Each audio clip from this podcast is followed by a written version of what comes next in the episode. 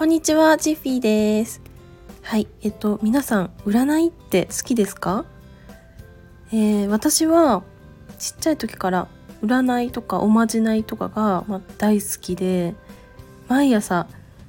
テレビの占いを見て、それから学校に行っていたほどなんですよね。ただ、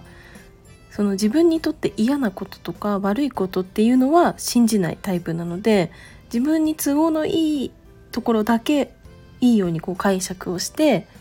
しまうタイプなんですよね。で、まあ、いつかその本当に占い師さんのところで占いをしてもらいたいなって思ってはいたんですけど、まあ、具体的にこれを占ってもらいたい例えばお仕事とか恋愛とかお金とか健康とかいろいろあると思うんですけど、まあ、そういったものが決まってなかったんでなかなかその占いに行こうっていう風にならなかったんですよね。でも去年のえっ、ー、と2月くらいかなついにね占ってもらいたいなって思ったことがねできたんですよ。まあ、それがね恋愛なんですよね。というのも、まあ、先月まで私が通っていたジムがあって、まあ、そこのインストラクターの男性がめちゃくちゃ好きになってしまいましてでそれであの彼があのそのジムをね退職するっていう風になっちゃったんですよ。だからさもう二度と会えないかもしれないじゃないですか。なので絶対に連絡先聞こうって思ったんですよ。うん。ただ、まあ、基本的にジムのインストラクターっていうのはお客さんからその何かお土産みたいなものを受け取ることも禁止だし連絡先をねこう教えるとか教えてもらうっていうのも超絶難しいんですよね。うん、だけど私は昔から自分からこう行動を起こさないと気が済まないタイプだったんで、まあ、なんとかしようって思ったんですよ。まあ、それでうん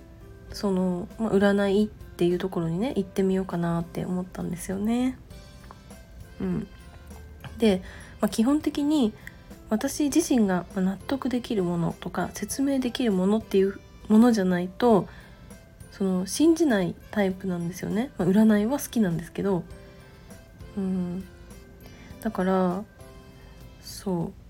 う。信じないんだけどでもねなんか恋愛になるとねなんか違うなっていうふうに思っちゃうんですよね。これも完全にね自分にとって都合のいい解釈なんですけど。まあそんな感じで占いに行きました。で、まあ、60分のコースだったかな占いをお願いしてみたんですよ。それで、まあ、占い師さんっていうのもたくさんいらっしゃって、まあ、その占い師さんの中から私があ占ってもらいたいっていう方をこう選んで予約するっていう感じだったんですけど、まあ、私がお願いしたのがもうすごいなんか雰囲気もう紫とか黒みたいななんか洋服がすごく似合ってる方で、まあ、そんな女性なんですけどまあ、パッと見ね結構気軽に相談しにくいような見た目をされていました、うん、だからそのなんかねラフな感じで質問っていうのがね最初ちょっとできなかったんですよ。でもちろん占いの内容っていうのは恋愛がメインだったんですけどこの方ね実際ねすっごいねバッサリ言ってくれるんですよね。で私が聞いたのがうん、その私が好きな男性に連絡先をね聞こうと思うんですよねっていうふうに、ま、言ってみたらね結構そのポジティブというか自分に都合のいいように言ってくれるのかなって思ったんですよ。うん、だからその「あいいじゃんうまくいくから聞いてみな」みたいな感じで言われるっていうふうに私は思ってたんだけどあのねまさかのね言葉をもらいました。それがあの彼は迷惑に感じるからやめなさいって言われたんですよね。これ結構びっくりで、まあ、そういう風に言われるんだと思ってもう衝撃だったんですよね。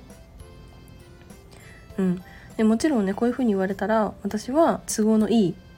内容ではないから信じないってことになっちゃったんですけどその、まあ、占いって、まあ、これまではね結構寄り添う感じなのかなって思ってたんですけど、まあ、実際行ってみるとまあ、実は違うんだなっていうふうに、まあ、勉強になりました。はい、で